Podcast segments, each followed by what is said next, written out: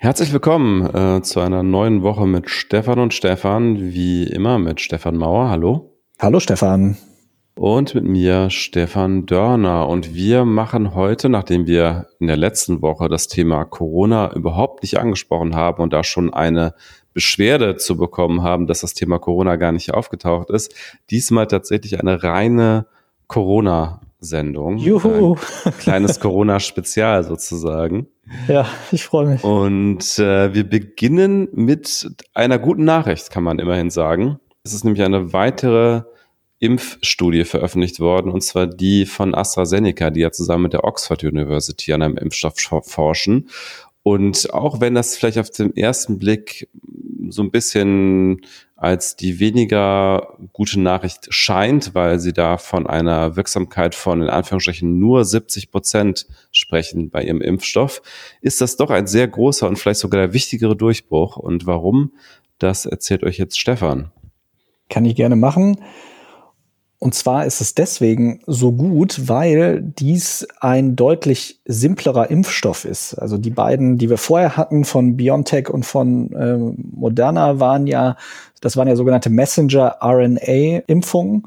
Und das bedeutet, dass die also dafür sorgen, dass die körpereigenen Zellen etwa, also so Teile von dem Coronavirus nachbauen und damit das Immunsystem trainieren. Und das ist ein relativ aufwendiger Prozess. Und vor allem ist dieser Wirkstoff extrem anfällig. Also der muss ja, haben wir ja auch überall gelesen, bei minus 70 Grad gekühlt werden die meiste Zeit. Der hält sich nur sehr kurz. Ähm, da braucht man also spezialisierte äh, Aufbewahrungs- und Transportmöglichkeiten. Und der neue, der von AstraZeneca, der ist ein sogenannter Vektorimpfstoff und das bedeutet, dass ein anderes Virus genommen wird, was dann entweder unschädlich ist oder unschädlich gemacht wird. Und dieses Virus kriegt sozusagen einen Teil des Coronavirus implantiert. Das ist in dem Fall, äh, sind das diese, diese Stacheln, die da rausgucken, diese, diese Corona halt. Dann kann der Körper sozusagen, ohne dass er von dem Virus angegriffen wird, sich daran gewöhnen. Das funktioniert also auch. Das ist auch die bekanntere Methode von diesen äh, mRNA-Impfstoffen. Das wäre ja jetzt das erste Mal, dass einer zugelassen wird. Diese Vektorimpfstoffmethode gibt es schon länger. Und der ganz, ganz große Vorteil ist, das ist sehr viel günstiger herzustellen. Ich habe jetzt gelesen, dass es äh, nur so ungefähr 2,50 Dollar kostet, eine Impfdosis davon herzustellen, was ungefähr ein Zehntel ist von dem, was die beiden anderen kosten sollen. Und äh, sie brauchen deutlich weniger Kühlung. Das heißt, die kann man wirklich ganz normal im Kühlschrank lagern, diese Impfstoffe. Und das heißt, man kann sie auch in normalen Arztpraxen geben und nicht nur in spezialisierten Impfzentren. Und man kann sie eben leichter transportieren, weil man eben nicht so eine Tiefkühlung braucht während des Transports. Und das ist besonders für eben nicht so reiche Länder und logistisch nicht so gut oder äh, infrastrukturell nicht so gut aufgestellten Ländern ist das einfach ein Riesenvorteil und eine sehr, sehr gute Nachricht. Und diese Impfung hat in dieser vorläufigen Studie eine, hast du ja gerade gesagt, eine Wirksamkeit von 70 Prozent. Allerdings ist das nur ein Teil dieses Ergebnisses. Es ist sogar so, dass wenn man ein bisschen weniger von diesem Impfstoff gibt, das klingt jetzt erstmal paradox, dann ist zumindest in dieser Studie die Wirksamkeit sogar höher. Ich erzähle jetzt noch mal ganz kurz ein bisschen was dazu, wie man diese Wirksamkeit misst, um das äh, so ein bisschen verständlicher zu machen. Also das ist ja erstmal relativ simpel. Es werden also Menschen mit, der, mit dem Impfstoff geimpft in diesen Tests, in diesen Studien und dann kriegen andere Menschen einfach nur Kochsalzlösung. Also die kriegen gar nichts gespritzt, wissen aber nicht, wer wer ist. Das ist dann die Kontrollgruppe. Und das wird auch mit richtig vielen Menschen gemacht. Also das sind wirklich Zehntausende. Und dann wird also geschaut, in einer bestimmten Zeit, wie viele Menschen der Kontrollgruppe, die also nicht geimpft sind, erkranken an Covid-19. Ist also relativ klar, weil dann weiß man also, dass dann wird einfach angenommen, das ist dann repräsentativ. Wenn also von 20.000 Leute 200 äh, Covid-19 kriegen, weiß man, okay, wir haben jetzt irgendwie, wir sind jetzt bei einem Prozent. Dann schaut man sich die geimpfte Gruppe an und schaut, wie viele Menschen sind in der gleichen Zeit dort erkrankt. Und wenn das dann nur 20 sind, dann ist das also nur ein Zehntel von der Kontrollgruppe und man wäre bei einer Wirksamkeit von 90 Prozent. So einfach ist das. Im Fall von AstraZeneca haben wir wirklich ein sehr spannendes Ergebnis jetzt, denn die haben einer relativ kleinen Gruppe erst eine äh, halbe Dosis des Impfstoffs nur gegeben und einen Monat später nochmal die ganze. Das waren insgesamt etwas über 2700 Menschen. Bei dieser kleinen Gruppe war die Wirksamkeit der Impfung bei 90 Prozent, also höher als diese 70 Prozent und fast genauso hoch wie bei den anderen beiden Impfstoffen. Bei der Gruppe, die zuerst eine volle Dosis und dann einen Monat später nochmal eine volle Dosis bekommen hat, war die Wirksamkeit deutlich niedriger. Da war sie nur bei 62 Prozent. Das war aber eine größere Gruppe, das waren fast 9000 Menschen und so kommt man dann, wenn man das mittelt, kommt man dann eben auf diese 70 Prozent. Was uns auf der anderen Seite aber natürlich auch wieder zeigt, dass diese Ergebnisse eben vorläufig sind. Das kann sich also doch noch signifikant ändern. Nichtsdestotrotz sieht es im Moment so aus, und das schreiben die auch in ihrer Pressemitteilung, dass das schon statistisch signifikant ist. Es sieht also so aus, dass es sogar die Immunität, die sich entwickelt, dass die besser ist, wenn man erst weniger von dem Impfstoff spritzt und dann mehr, was natürlich auch eine gute Nachricht wäre dafür, weil man das Zeug ja auch herstellen muss. Und dann bräuchte man weniger, um die Leute alle zu impfen. Und hast du eine Erklärung dafür gehört, warum weniger Impfstoff wirksamer sein könnte? Habe ich tatsächlich noch nicht. Das ist ja auch erst heute erschienen. Wir nehmen diesmal am Montag auf, am 23.11. Und äh, da habe ich jetzt tatsächlich noch nichts ähm, drüber gelesen. Ich habe aber gelesen, was ja auch sehr gut ist, dass sie sagen, sie bauen äh, Herstellungskapazität auf und dass sie damit rechnen, dass sie im Jahr 2021 insgesamt drei Milliarden Impfstoffdosen herstellen können. Was also, wenn man äh, anderthalb bräuchte, damit könnte man also zwei Milliarden Menschen behandeln. Also eine ziemlich, ziemlich gute Aussicht. Und zusammen mit den anderen Impfstoffen, die ja jetzt in der Mache sind, und die ja auch jeweils sagen, sie könnten im Milliardenbereich produzieren, fängt das langsam an, richtig gut auszusehen, was den Impfstoff angeht. Also wirklich gute Nachrichten heute. Ich bin mal sehr gespannt, ähm, ob sich dann diese 70 Prozent tatsächlich noch steigern lassen auf 90 Prozent.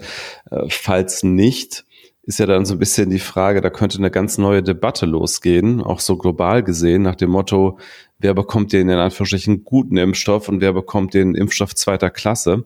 Das wäre natürlich auch ein bisschen ähm, unschön. Also da könnte ich mir durchaus vorstellen, dass es noch eine ziemlich hitzige Debatte gibt, auch so global gesehen, wenn dann sozusagen die die Länder der sogenannten dritten Welt dann sagen, äh, warum sollen wir uns jetzt mit einem Impfstoff zufrieden geben, der weniger wirksam ist als äh, den, die die der Besten sozusagen bekommt. Ja, ich sag mal, wir werden ja am Anfang vor allem auch wirklich logistische Restriktionen haben. Da wird es eben darauf ankommen, welche Länder sind überhaupt in der Lage, diesen mRNA-Impfstoff überhaupt zu verteilen und überhaupt logistisch zu verwalten. Hm, Klar, später. So weiter, ja. Genau, also da wird es gerade in vielen Entwicklungsländern, die werden da gar nicht die Kapazitäten für haben. Und was noch dazu kommt, das hat jetzt AstraZeneca auch gesagt und das haben übrigens auch die anderen Impfstoffhersteller gesagt, von den Leuten, die Covid-19 bekommen haben, obwohl sie die Impfung hatten, hatte nicht ein einziger einen schweren Verlauf. Genau, das ist nämlich auch noch so ein Punkt, der in diesen ganzen Studien tatsächlich ja nicht offiziell untersucht wurde, weil dafür die Zahl der Probanden, die am Ende auch erkranken, einfach zu niedrig ist. Aber davon kann man im Regelfall ja auch ausgehen, dass selbst wenn die Impfung nicht so wirkt, dass das Immunsystem die Krankheit komplett abwehren kann, dass es zumindest schon so vortrainiert ist, das Immunsystem auf dieses Virus, dass zumindest kein schwerer Krankheitsverlauf eintritt. Das ist zumindest auch bei Grippeimpfungen in der Regel so. Ne? Also wer gegen Grippe geimpft ist, kann durchaus auch einen grippalen Infekt haben, aber hat in der Regel einen äh, weniger schweren Krankheitsverlauf, weil das körpereigene Immunsystem äh, die Viren oder zumindest verwandte Viren dann häufig schon kennt und sozusagen besser einstellen kann und schneller äh, Abwehr äh, entwickeln kann. Genau, und äh, dann ist das Immunsystem vielleicht noch nicht wirklich ganz spezifisch darauf trainiert, aber hat halt schon so eine, kann also das Virus zumindest bremsen und dann gewinnt dadurch die Zeit, um dann die Abwehr wirklich zu 100 Prozent aufzubauen. Das ist auch noch ein wichtiger Aspekt für diese Herdenimmunität, über die wir ja immer alle reden. Die wollen wir ja erreichen, dass wir also die Pandemie dazu kriegen, dass sie sich totläuft und das Virus also nicht genügend neue Wirte findet, um weiter am Leben zu bleiben für diese Herdenimmunität ist halt völlig unklar, was bedeuten die Personen, die zwar erkranken, aber nicht schwer erkranken. Also weil das ist noch nicht ausreichend untersucht, wie ansteckend diese Personen sind, wenn überhaupt. Also das ist tatsächlich noch ein großes Fragezeichen, weil wenn wir natürlich jetzt dabei blieben, dass wir sagen, der eine Impfstoff hat zum Beispiel 70 Prozent Wirksamkeit, die Leute haben zwar keinen schweren Verlauf, könnten aber theoretisch noch andere Menschen anstecken, dann ist es natürlich deutlich schwieriger, so eine Herdenimmunität zu erreichen. Auf der anderen Seite könnte es auch sein, dass die Leute zwar einen Verlauf haben, der irgendwie die Krankheit zeigt, aber der eben mild ist, die aber dann nicht wirklich ansteckend sind und niemanden oder zumindest nicht viele Leute anstecken. Und wenn das so wäre, dann wäre das auch wiederum gar nicht so relevant, dass dieser Impfstoff nur 70 Prozent hat. Das ist aber eben einfach noch nicht erforscht, weil wir da über in der Gesamtzahl ganz wenige Fälle reden, an denen diese Statistiken bisher festgemacht werden. Genau, du hast es zwar schon kurz erklärt, aber vielleicht auch nochmal, um, um das nochmal deutlicher zu machen, warum man immer von so völlig verschiedenen Bezugsgrößen redet bei diesen Impfstofftests. Also wir reden auf der einen Seite von Zehntausenden Probanden, die den Impfstoff beziehungsweise ein Placebo verabreicht bekommen haben. Also es sind in der Regel, glaube ich, so ungefähr 40.000 Probanden insgesamt bei diesen Impfstudien. Und dann reden wir am Ende aber immer nur über meist so 100 oder sowas, die ja auch dann an Covid-19 erkranken. Und das liegt eben daran, dass hier nicht irgendwie absichtlich Menschen mit dem Coronavirus infiziert werden bei diesen Studien. Das wäre ja unethisch, sondern dass man eine riesengroße Zahl von Probanden hat und sozusagen schaut, wer von denen zufällig dann eben erkrankt oder nicht erkrankt und dann am Ende nochmal unterscheidet zwischen eben der Kontrollgruppe, die nicht geimpft ist und der äh, Testgruppe, die den Impfstoff bekommen hat. Und was auch noch wichtig ist, diese beiden Gruppen wissen natürlich nicht, zu welcher Gruppe sie gehören. Also das nennt sich dann doppelblind. Das heißt, sowohl die Probanden selbst wissen nicht, ob sie geimpft wurden oder ob sie einen Placebo bekommen haben, als auch diejenigen, die impfen, wissen nicht, ob sie gerade ein Placebo verabreichen oder impfen, weil das könnte sich zum Beispiel auch so eine Gewissheit, könnte sich in gewisser Maßen da übertragen auf die Probanden.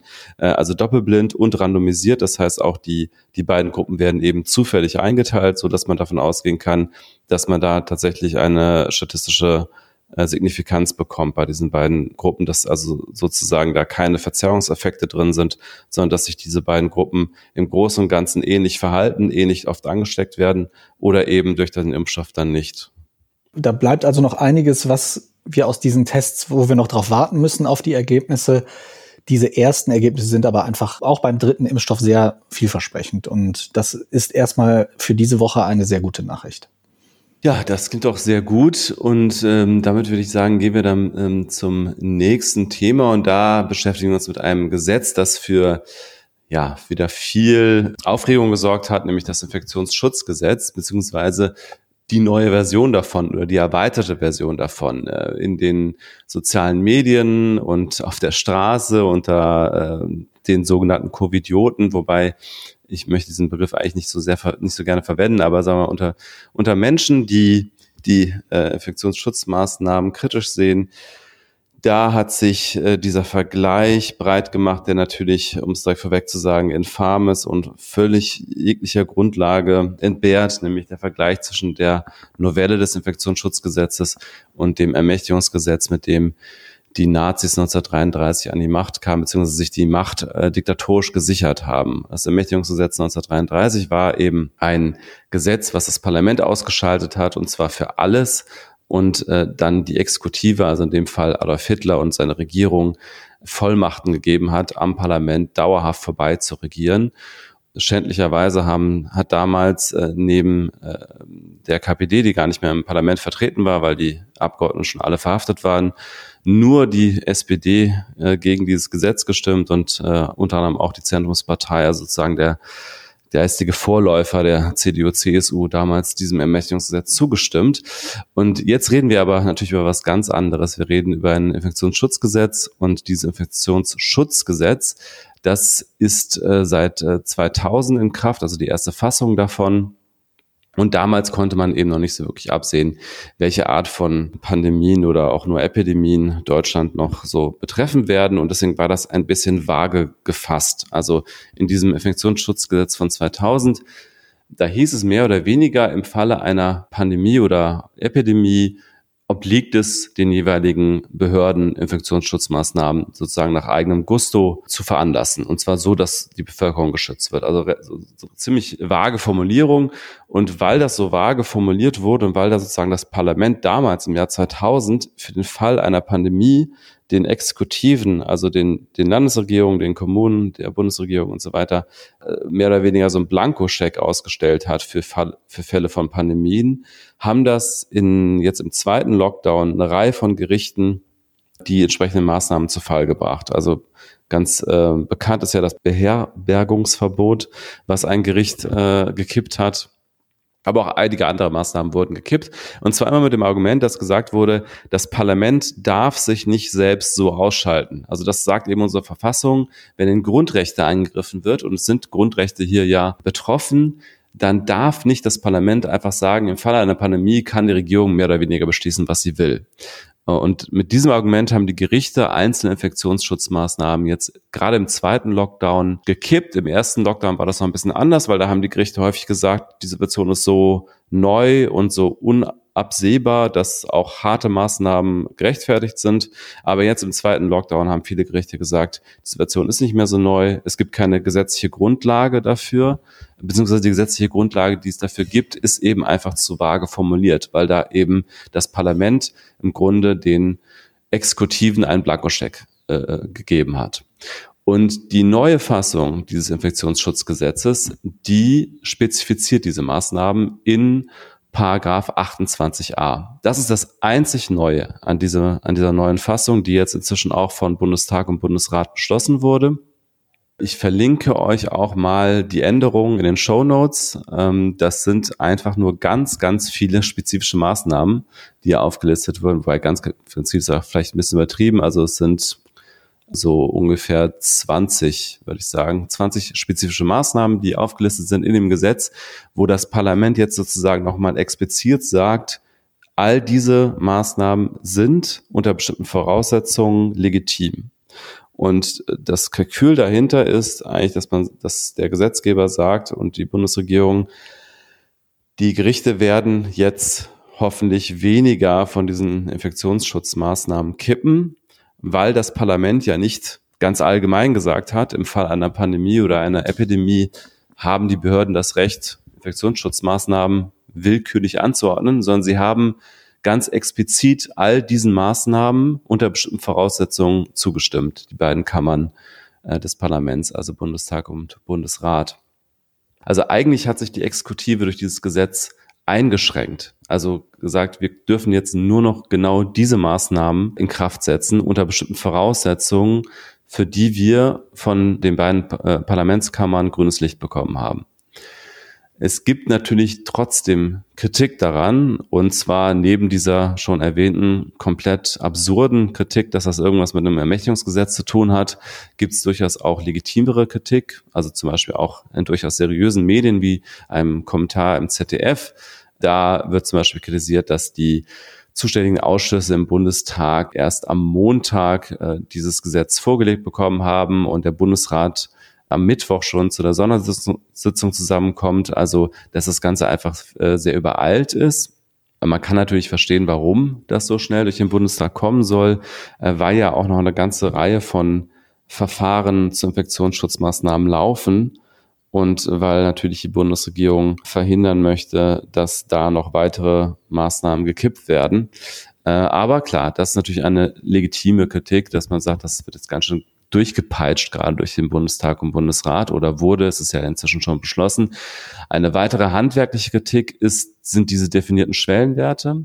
Das war eine Reaktion auf Kritik des ersten Entwurfs des Infektionsschutzgesetzes, da war es nämlich so, dass im Grunde das, die alte Version genommen wurde und einfach nur diese ganzen konkreten Maßnahmen ergänzt wurden und gesagt wurde, im Falle von Leib und Leben und Gefahr dürfen das Behörden eben beschließen, fertig. Und da haben, hat die Opposition gesagt, äh, verschiedene Oppositionsparteien haben gesagt, das ist zu vage, was die Voraussetzungen angeht.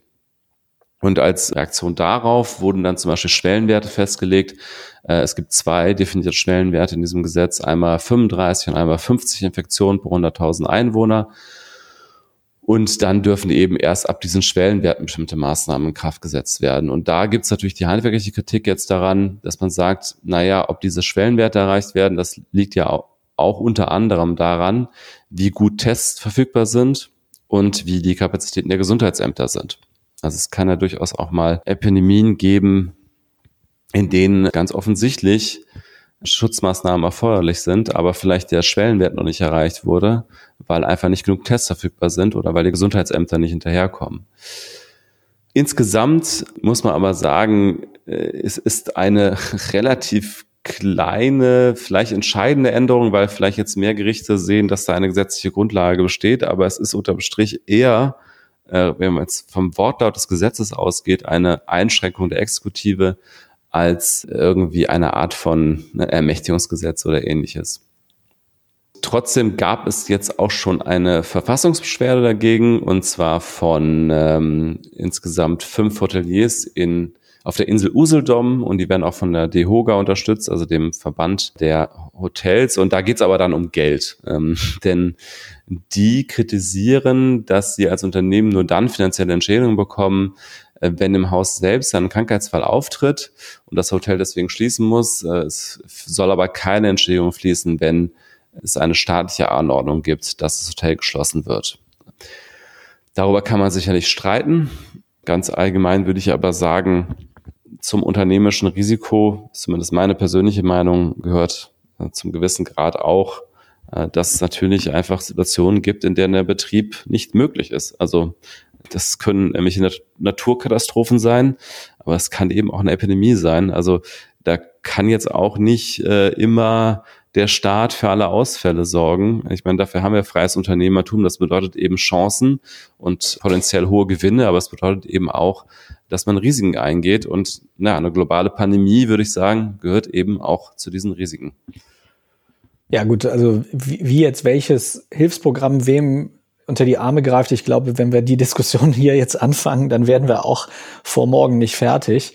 Da gibt es sicherlich Menschen, die stärker betroffen sind und die weniger stark betroffen sind und denen besser geholfen wird und denen nicht so gut geholfen wird. Also äh, fair ist das tatsächlich alles nicht. Und ja, ob jetzt ausgerechnet die Gastwirte leiden müssen, weiß ich auch nicht. Aber das ist, wie gesagt, glaube ich, was, was wir an dieser Stelle nicht zu Ende diskutieren können. Ich habe tatsächlich von einem Freund gehört, der gesagt hat, dass eigentlich alle Gastwirte, mit denen er so zu tun hat, dass die sagen, sie hoffen so sehr, dass es im Dezember nochmal einen Lockdown gibt, plus halt dann eine Kompensation des Umsatzausfalls, weil der Hauptumsatz für Gastwirte im Dezember sind nun mal Weihnachtsfeiern und die werden dieses Jahr ganz bestimmt nirgendwo stattfinden. Das heißt, die können einen richtig großen Teil ihres Jahresumsatzes abschreiben, wenn sie jetzt da keine staatlichen Hilfen kriegen.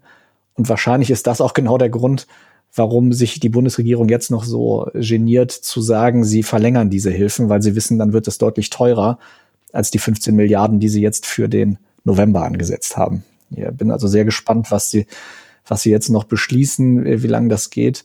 Aber ja, diese, das ist genau dieser Punkt, den du auch genannt hast, den ich da am kritischsten sehe, dass da also feste Zahlen reingeschrieben werden, ab welcher Inzidenz welche Maßnahmen greifen und da kann einfach das Bundesland selber oder auch jede Kommune selber so relativ gut mitsteuern, wie hoch die Inzidenz ist, indem sie einfach die Testzahl reduziert oder die, das Testregime ändert und sagt zum Beispiel, es dürfen nur noch symptomatische Menschen getestet werden, so wie das bei uns ja aktuell auch wieder der Fall ist, weil wir einfach so wenig Tests wieder haben und diese Engpässe haben in den Laboren.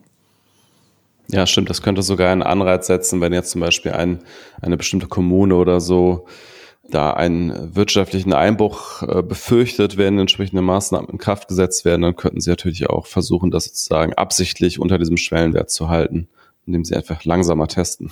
Genau, also das wollen wir jetzt hier natürlich niemandem unterstellen, aber die Möglichkeit gäbe es zumindest. Und damit würde ich sagen, kommen wir dann auch zum letzten Corona-Thema diese Woche. Und zwar hast du dich damit wieder beschäftigt.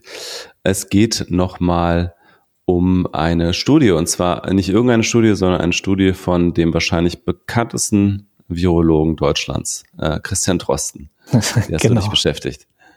Ja, also es ist nicht nur von ihm, es ist von richtig vielen Wissenschaftlerinnen und Wissenschaftlern. Und äh, die verlinke ich natürlich auch in, dem, in den Show Notes. Und was an dieser Studie wichtig ist, sein Team hat sich beschäftigt damit, habe ich ja schon ein paar Mal drüber gesprochen, jetzt hier im Podcast. Die haben sich jetzt also ganz genau angeschaut, wie gut inzwischen diese Corona-Schnelltests sind. Und sie haben sich also mehrere angeschaut äh, von verschiedenen Herstellern und haben dann untersucht, ab welcher Menge Virus pro Abstrich diese Tests positiv sind und haben relativ konsistente Ergebnisse gehabt. Und ich fasse jetzt mal ganz kurz zusammen. Also zwei sind, fallen unten raus und haben eine schlechte er Erkennrate. Die meisten liegen aber so, dass sie positiv sind, wenn in einem Abstrich zwischen zwei und drei Millionen Kopien des Virus sind.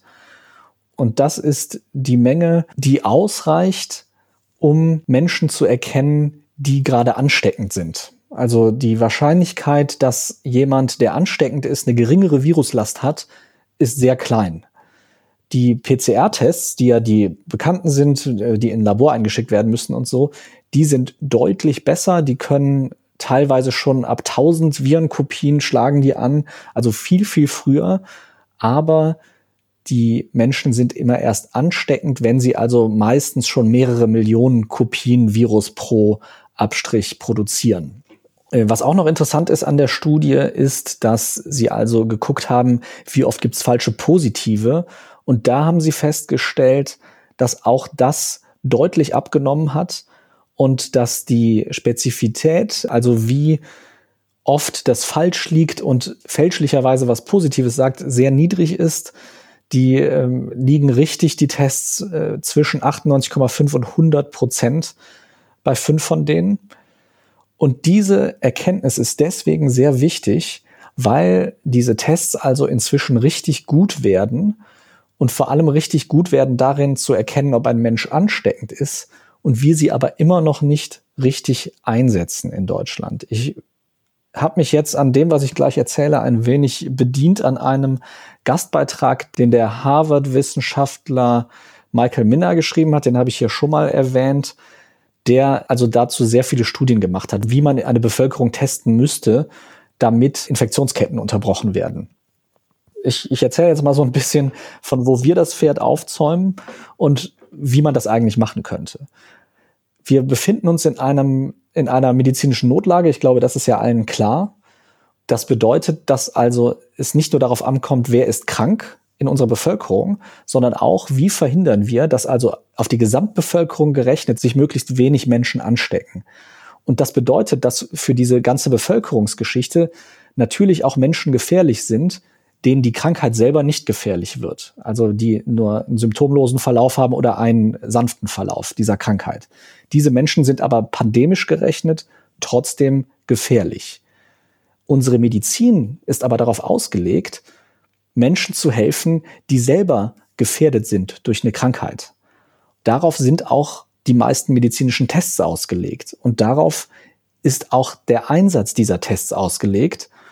Und Minna schreibt, und da muss ich ihm zustimmen, dass das in diesem Fall der völlig falsche Ansatz ist weil es eben darum geht, dass wir eine Situation haben im Land, in ganz vielen Ländern dieser Welt, die unsere Wirtschaft total runterwirkt, die unsere Bewegungsfreiheit einschränkt, die auch Leben gefährdet, und zwar viele. Und wenn wir diese Pandemie ungebremst weiterlaufen lassen, dann sogar richtig viele Leben. Und trotzdem agieren wir größtenteils von den Maßnahmen wie Maske etc. abgesehen, aber im Medizinbereich da werden dann einzelne Covid-Stationen gemacht und so. Aber ansonsten agieren wir da wie bei jeder anderen Krankheit. Dass wir also immer erst die Leute versuchen zu diagnostizieren, die, die dann reinkommen, zu gucken, sind die krank und wenn ja, dann behandeln wir die. Und wir haben eine ganze Zeit lang im Sommer dieses Contact Tracing gemacht, dass wir also jeden getestet haben, der irgendwie mit einem positiv getesteten in Kontakt war, lang genug, um sich eventuell anzustecken. Und da haben wir also, sind wir so ein bisschen davon abgewichen, haben aber immer noch gesagt, nur der PCR-Test bestätigt, ob du wirklich Covid hast. So, und was er sagt, ist, eigentlich müsste jetzt die Regierung einschreiten und sagen, so, wir haben jetzt also Tests, die mit einer sehr hohen Wahrscheinlichkeit sagen können, ob du positiv bist oder nicht. Die Regierung müsste eigentlich Millionen und Abermillionen dieser Tests aufkaufen und an jeden verschicken, der einen haben will. Also freiwillig, ne, nicht irgendwie per Zwang und jeder muss sich jetzt testen lassen. Und müsste zumindest jedem das bezahlen, der einen haben will. Es ist so, viele von diesen Tests brauchen noch diesen tiefen Rachenabstrich. Das hatten wir ja schon mal gesagt. Das heißt, Das ist ohne medizinisches Personal schwierig. Aber auch da, also das ist jetzt nicht, dass man dafür ein ausgebildeter Arzt oder Krankenpfleger sein muss oder Krankenpflegerin. Es reicht, wenn man da Leuten das mal eine Stunde oder zwei zeigt. So, das heißt, es wäre also möglich, Leute auszubilden in großem Stil, die sagen so, wir nehmen diese Probe von mir aus für jedes Stadtviertel ein oder so und es kommen demnächst auch Tests auf den Markt, wo ein Abstrich vorne in der Nase reicht und es sind auch welche in Entwicklung, wo es reicht wohl, wenn man äh, irgendwie die eigene Spucke nimmt. Das würde also nochmal diese ganze Situation deutlich verbessern. Aber selbst wenn das nicht der Fall ist, wenn man also sagt, wir machen diese Tests einfach so verfügbar wie möglich. Also das muss erstmal die Vorgabe, Maßgabe sein. Ich bin ja auch kein Epidemiologe oder Mediziner und kann sagen, wie das exakt laufen sollte. Aber das als Ziel auszugeben, als Staat zu sagen, so wir, wir wollen, wenn möglich, jedem, der sich testen möchte, jeden Tag die Möglichkeit geben, sich testen zu lassen ist ein Ziel, das werden wir nicht erreichen. Es werden sich auch nicht alle testen lassen. Aber das ist zumindest das Ziel, was man ausschreiben sollte. Und Minna hat dazu eine Studie gemacht, selber nochmal, und hat gesagt, die Schwelle liegt ungefähr da, wenn die Hälfte aller Menschen, die aus dem Haus gehen, sich alle vier Tage testen lassen, dann wären wir das Ding Weihnachten los. Und zwar ohne weiteren Lockdown, außer vielleicht, dass man dann noch eine Weile weiter Masken trägt und ein bisschen Abstand hält aber dann könnte man sonst fast alles wieder öffnen, was gerade geschlossen ist, ohne harten Lockdown. Und der einzige Knackpunkt ist, was natürlich ein großer ist, keine Frage, ist die Verfügbarkeit dieser Tests.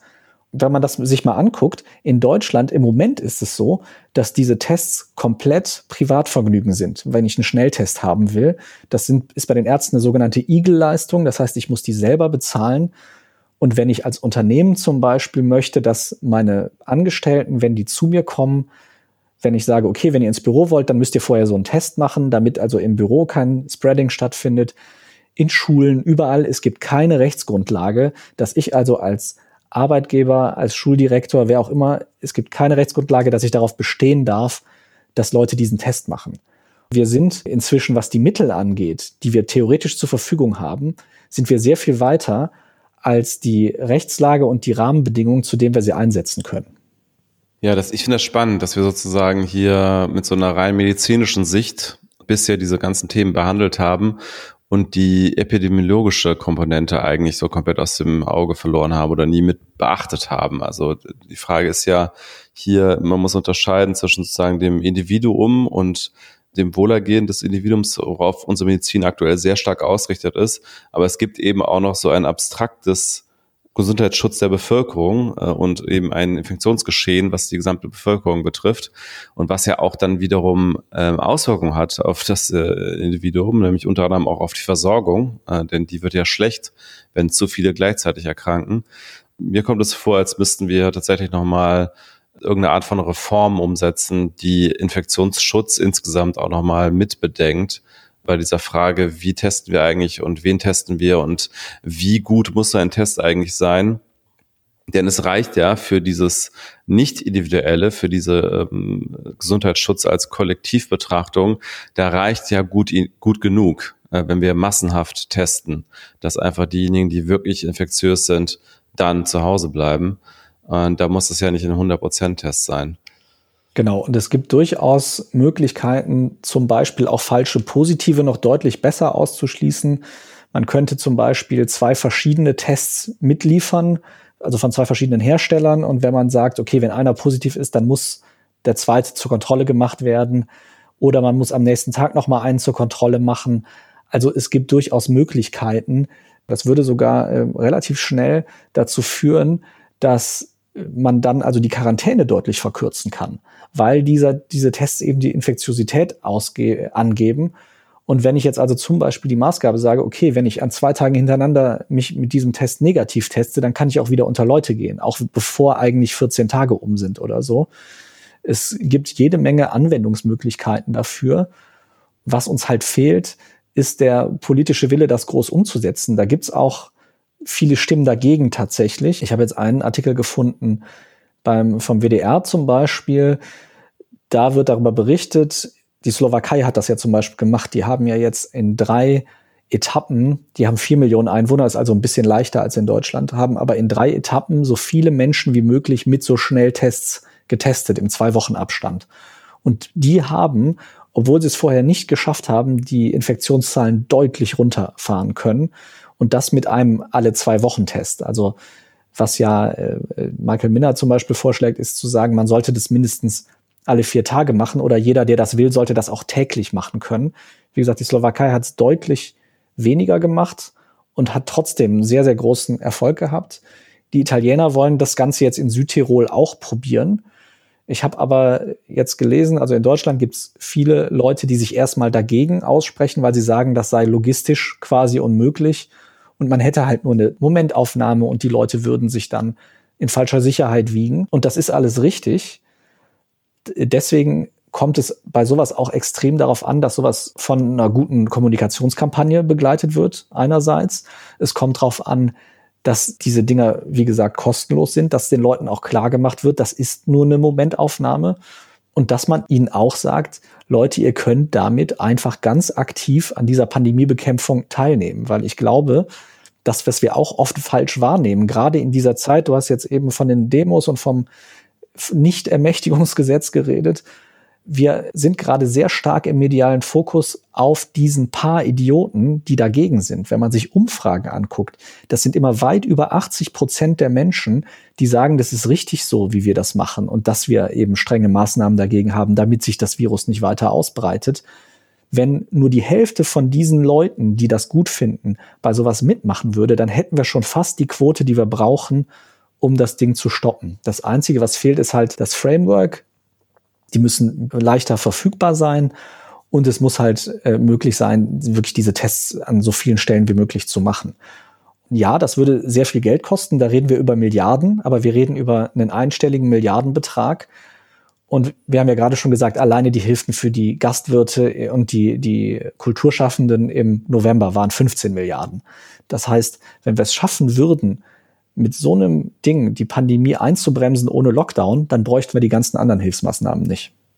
Ja, also ein einstelliger Milliardenbetrag ist für den Bundeshaushalt jetzt keine besonders große Summe, würde ich sagen.